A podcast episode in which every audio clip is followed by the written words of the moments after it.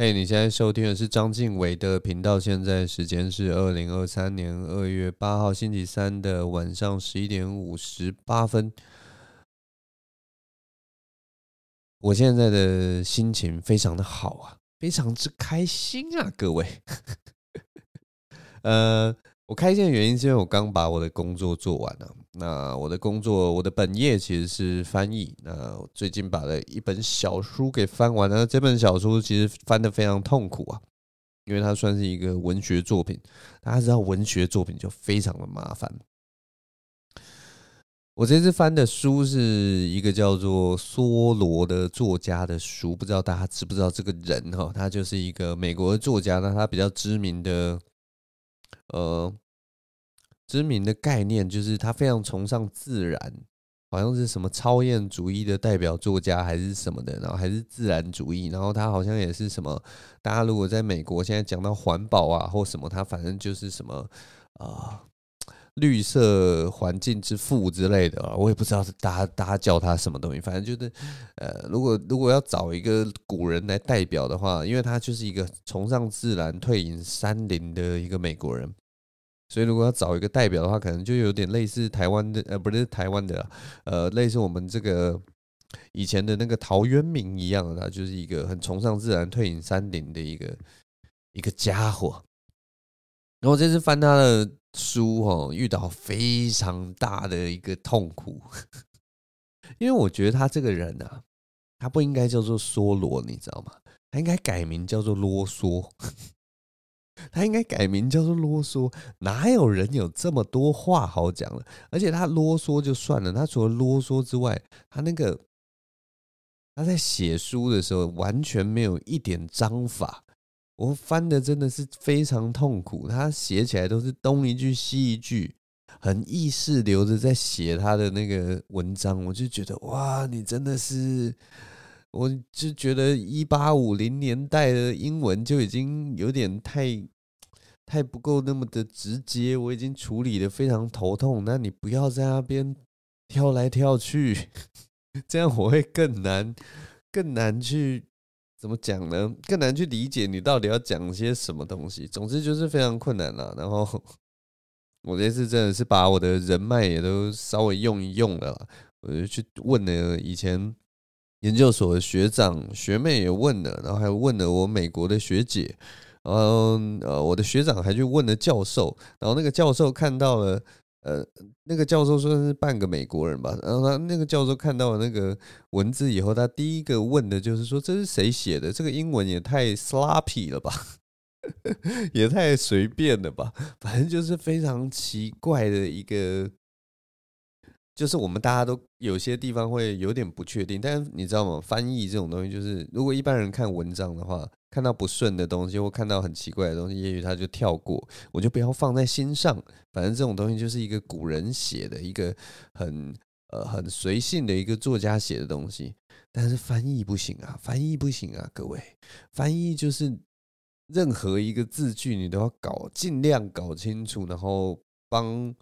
作者讲得清楚一点，这个真的超级超级奇怪，因为有些有的时候真的是作者自己的写的乱七八糟，可是如果译者就是哦也译得乱七八糟，因为他就不确定那个东西讲的是什么嘛，那那边一定就会翻得很不顺嘛。然后译者这样翻的话，如果说一般读者看到还会说，呃，你这个译者在在在在翻什么东西呀？但是。你应该有的时候真的是作者，你到底在写什么东西呀？不能所有东西都靠译者帮你去弄得这么顺吧？哎，我也不知道。然后，但总之今天就是把这个东西翻译完成了，所以我现在心情非常的开心，非常的舒爽啊！这个好心情跟大家分享一下。呃，这个礼拜有发生一些事情啊，这礼拜我。应该是魁伟不知道多久，我终于又去讲 Open Mic 了。我终于又去讲 Open Mic 了。章晋唯终于又去讲 Open Mic 了，因为之前真的是遇到疫情啊或什么，反正就是拉里拉杂啦。当然，大家也可以讲说都是借口什么的。但我真的很久没有去讲这个 Open Mic。不知道 open mic 是什么的，就是 open mic 就是一个中文的翻译叫做开放麦吧。然后它就是一个给喜剧演员去练练习笑话的一个场所，这样子。那我这次去想 open m i 我一样是去新竹的 open m i 哈。我现在比较多都会跑新竹，因为新竹离我家比较近。我就像那个流川枫参加去去转学到，哎，是转学嘛？高中去读湘北的原因，就是因为离他家住比较近，大概是那种感觉。但是流川枫很强哎，我还好，我可能我可能只像木木而已，但不是那么重要。总之，我又去讲 open m i 那这次真的是很久没没去讲，所以我就。准备的比较认真呢、啊。其实我平常是真的有在写一些笑话，真的有在写一些稿，真的有在写一些我觉得，哎，我好像慢慢可以去尝试去讲的东西。只是呢，这些东西都可能就是有点破碎什么的，所以目前就是，呃，我就稍微整理整理，然后上个礼拜五的时候就去新竹试验。那我在上台前最后做总整理的时候，我就发现我的稿啊，大概还少了两个笑话在那个中段的部分，然后其实就有点苦恼，因为我呃在连衔接那部分的时候，我其实一直没有办法想到一个就是够强的笑话，然后把那个气氛这样延续过去，所以我就想到底该怎么办。到底该怎么办呢？我这个稿就差这临门一脚，可能就相对会变得比较完整了。后来我就想到了一个办法，后来我就拿出我的手机，从我口袋拿出手机，然后打开那个主持人的赖然后我就赖他，我赖他，我就问他说：“嘿，主持人呢？你上次分手是什么时候？”然后那个主持人就说：“你一年多没有再跟我传赖，然后你第一个问题就是问我我什么时候分手，我就说没办法，哎啊没有，我就是想关心你一下，你到底什么时候分手？”然后他就跟我说：“哦，好了好了，呃，就是那个去年大概二月的时候分手的。”然后他讲到这个时候，我后来又想到，可是我在那个社群软体上面好像又有看到他后来。似乎有一个春风满面的一个经验呢，所以我就说：“哦，好好好，你二月分手，那你后来有交新的女友吗？”然后他就愣一下，然后还是讲了，因为我们其实算蛮熟的啦，所以他就跟我讲说：“有啦，我七月又交一个。”然后我就又问他说：“那分手了吗？”然后他就说：“分了啦，九月就分了。”接下来他好像还是有用 Line 再回传一些东西，但是我接下来全部都已读不回，我也完全不知道他到底传了什么。然后那一天晚上在 Open m i 的时候，我就在直接在舞台上把他分手两次的这个经验写成笑话，在台上直接对底下的观众讲出来，然后用了这个完美的这个主持人的笑话衔接了我的笑话，让他变得非常的通顺。这个我真的是超级坏、超级贱的一个人。现在想到我那个心里还是喜滋滋的，觉得很好玩，你知道吗？当然，主持人是恨死我了。但不知道了，反正就是 open mic 嘛，因为就是 open mic，所以你有的时候你只是就是想要博君一笑，然后有的时候就你又想不到一些很很精妙的笑话，所以在这边呢，给所有的喜剧新手，如果你跟那个主持人还算熟，然后你对那个场地还有那个气氛的掌握还算 OK 的话，当你写不出笑话的话，永远都可以利用 主持人这个身份去攻击了。那当然，呃，如果你笑话写得好的话，呃，是还蛮有趣的。呃，当然就是后来主持人上来一样也是会把你呛一顿，你知道吗？所以基本上大家在这个笑话的场所啊，就是你来我往了，好玩就好，好玩就好。有的时候那个气氛其实很重要啊。大概就这样，反正上个礼拜就是 open mic 还蛮有趣的。我已经很久没上台了，然后对，就还在练习。未来还有机会，还会再继续去。好，我先喝个水。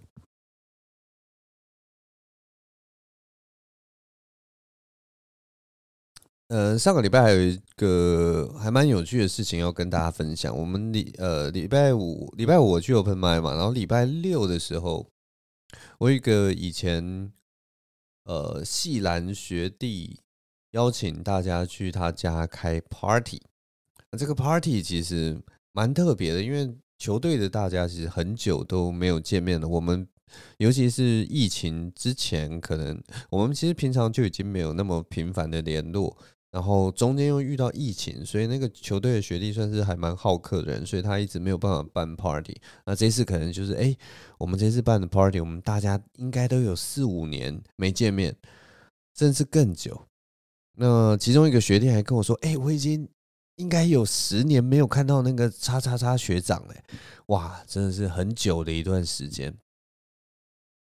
球队的人哦。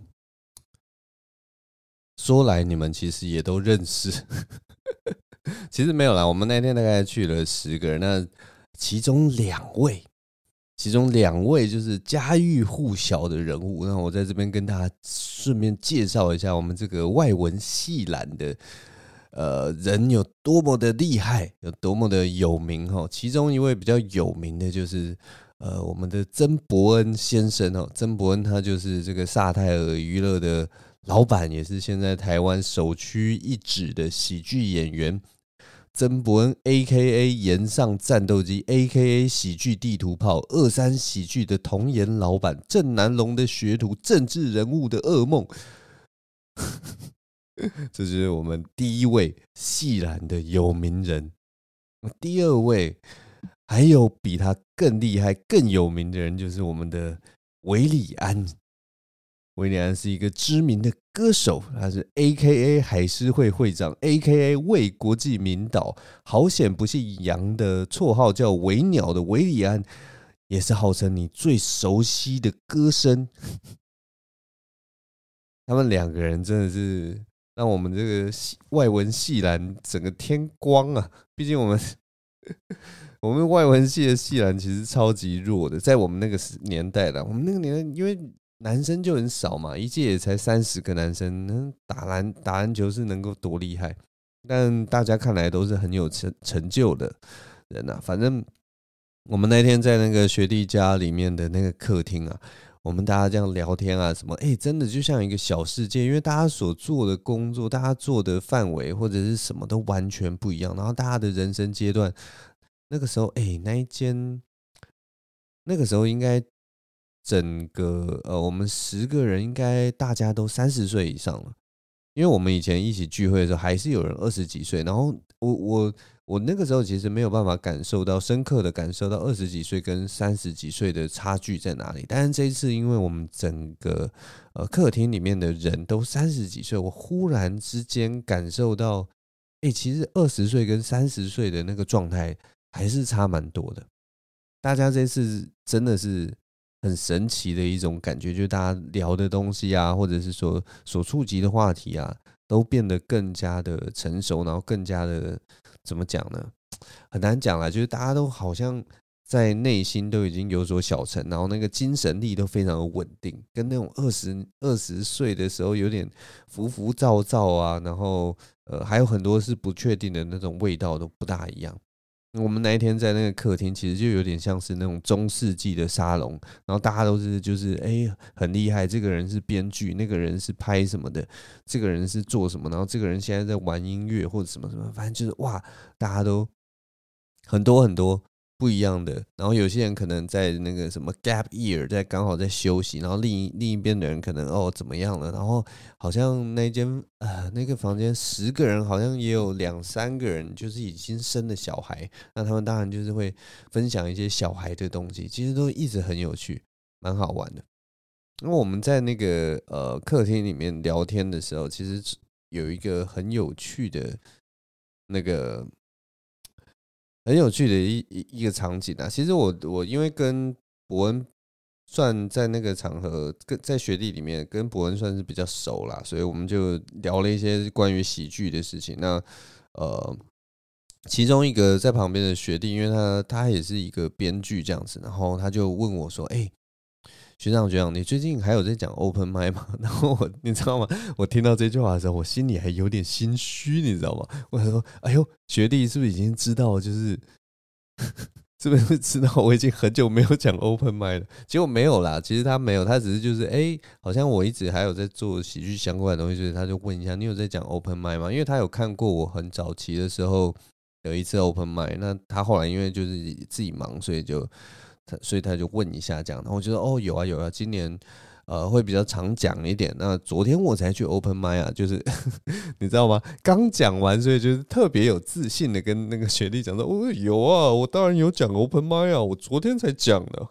”但是他是他看到我讲 open mic 的风格是我比较早期的风格啊。那我现在就是在练新的东西，就是呃，总之我就就顺便也跟伯恩讲说：“哎，我最近在练新的东西啊。”那。我应该暂时还不会去台北讲，然后呢，伯恩就问我说：“哎，为什么为什么不来台北讲？你可以来我我的场子讲。”然后我就跟他说：“没有没有没有，我想要就是练得完整一点，练好一点，我再去台北。我不要就是我还就是这个叫什么啊？反正就是表现不好的话，我自己心里也会拍谢啦，就是觉得说我要变得更强嘛。我对我我我觉得这一点就是很好玩，就是因为我们已经看过就是稍微好一点的东西，所以我们对自己会有一点要求。”然后当自己还没有达到那个程度的时候，我自己是会觉得去 open mic 是一件好像不够好就就就没有用的一件事情，所以我至少要说服自己这一关，我才要再回去。那对我来讲，新竹是一个诶相对放松、比较小的一个场地。那我回到台北的时候，我就想说，那我就是要也不用到到杀爆全场了，就是我到台北的时候，要是一个比较稳定的状态，那我再去台北的 open mic 试试看这样子。然后，总之，我就跟博恩说：“哎，我因为我最近在练新东西，所以等我回练好，我才会回台北。”然后他就笑笑的看着我，没没多说什么。但很有趣，就是我们后来话题转到房子的时候，我们聊到房子的时候，他就一直狂推荐我说：“哎，你要不要在新竹买房子啊？新竹不错啊，你干脆在新竹买房子，这边讲 open mic 也很近啊，啊，新竹很适合你，对不对？” 我觉得超级生气。其实他的意思你知道吗？你们现在有没有听出来他的意思？他的意思就是说，你就待在新竹讲 open mic 就好了。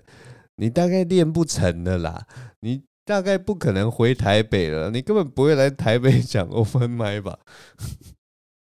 他那个、那个、那个嘴脸真的非常讨厌。新竹很适合你，啊 超级讨厌的，可恶！被他这个呛爆了。哎。不过后来那个韦礼安就来了啦，对啊，呃，因为韦礼安他好像晚上的时候还有表演吧，所以他是哦，真的是很很很很挺我们这个聚会，我们这个球队的聚会。他表演完之后，他还特地特地来，那也真的是很久没有遇到他，打个招呼这样子。结果很有趣，就是韦礼安来了之后，那天晚上接下来，伯恩他连个屁都不敢放。他原本在在在在韦礼安来之前，他是那一个客厅里面最有名的人，所以他就是啊，跟大家就是啊呼风唤雨的，讲话就很 很有自信什么的。韦礼安来之后，他就很安静，像一只小鹿一样在旁边。那我们那个时候，呃，总之就是反正还是大家就一直聊天啦，一直聊天。然后后来大家就是吃喝的差不多了，然后韦礼安才开口的。呃，跟韦礼安，呃，博恩才开口问韦礼安说：“哎，那个李安学长啊，就是我那个小巨蛋的表演有没有那个经验可以跟我分享呢？”然后你知道吗？那个当下的那个态度跟跟我讲话的时候完全判若两人，我就觉得这个人谄媚，这个人，这个人真的是见人说人话，哈，给我那种脸色。然后现在在那边，李安学长，李安学长。真是双面人，这个讨厌鬼，在这边乱骂他，没有啦，前面都是玩笑话啦。我刚刚讲的那些情境都是假的，嗯，他还是要呃端正一下视听。但反正我觉得那天晚上是一个很开心的晚上，很很奇怪耶。我觉得就是我不不知道为什么。我们明明就是一个不算真的彼此不算太熟悉的一个场合，但是因为就因为我们有一起打过球，然后大家都是外文系的人，所以聊天起来都会呃非常的顺畅。然后我们这些人也都是就是学长跟学弟，然后不知道为什么所有的思维或者思考啊。虽然都有差异，可是我们很快就可以对到频，然后大家就是彼此聊的东西都蛮有兴趣的，大家也都非常有趣。我其实觉得那一天的呃整个整个的整个过程，我觉得非常开心，就有一种意犹未尽的感觉。我还蛮喜欢那一天的。哦，不过在这边我也要，因为刚刚都在讲伯恩的坏话。都在讲假的坏话，所以我在这边还是稍微跟大家分享一个，我觉得我这一次观察到伯恩一个非常有趣的一个特色了。我觉得伯恩他真的是一个很爱分享的人，就这这个形象可能跟他很多大家综合的形象会不大一样。例如说，大家就知道他可能不喜欢收修啊，然后不喜欢什么什么什么，可是他。